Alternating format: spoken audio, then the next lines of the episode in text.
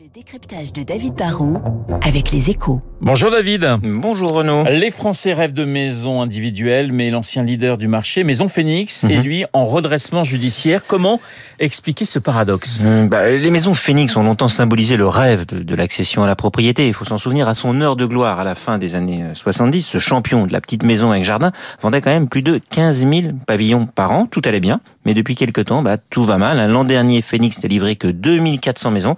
Et surtout, le groupe a perdu presque 15 millions d'euros et a dû se placer sous la protection du tribunal de commerce de Nanterre, qui désignera peut-être aujourd'hui un repreneur.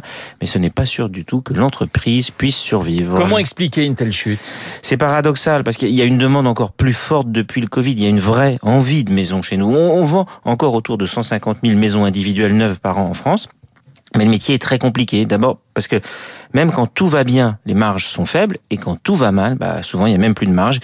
Et aujourd'hui, il faut être clair, hein, tout va mal. Le prix des terrains ne cesse de monter, ce qui oblige les, constructeurs à serrer leur prix juste au moment où l'inflation sur le prix des matières premières leur fait très mal. Le piège, c'est que là, l'inflation a encore accéléré avec la guerre en Ukraine.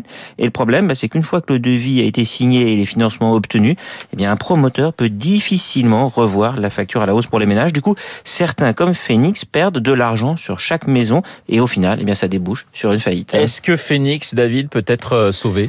Pas certain, car ils ont un modèle très particulier. Pour réduire leurs coûts de construction, ils fabriquent en usine des panneaux en béton et des charpentes métalliques qu'ils assemblent ensuite comme, comme du Lego.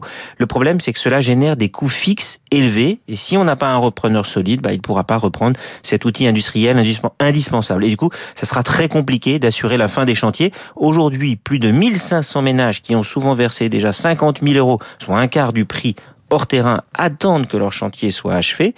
Mais même s'ils sont assurés, c'est pas sûr qu'on trouve facilement et rapidement des solutions. Et puis au-delà de Phoenix, le problème c'est que les prix qui avaient déjà bondi de 17% sur les cinq dernières années pour les maisons individuelles vont continuer de progresser. La loi nous pousse à construire des maisons de plus en plus grandes, de mieux en mieux isolées, sur des terrains plus sympas.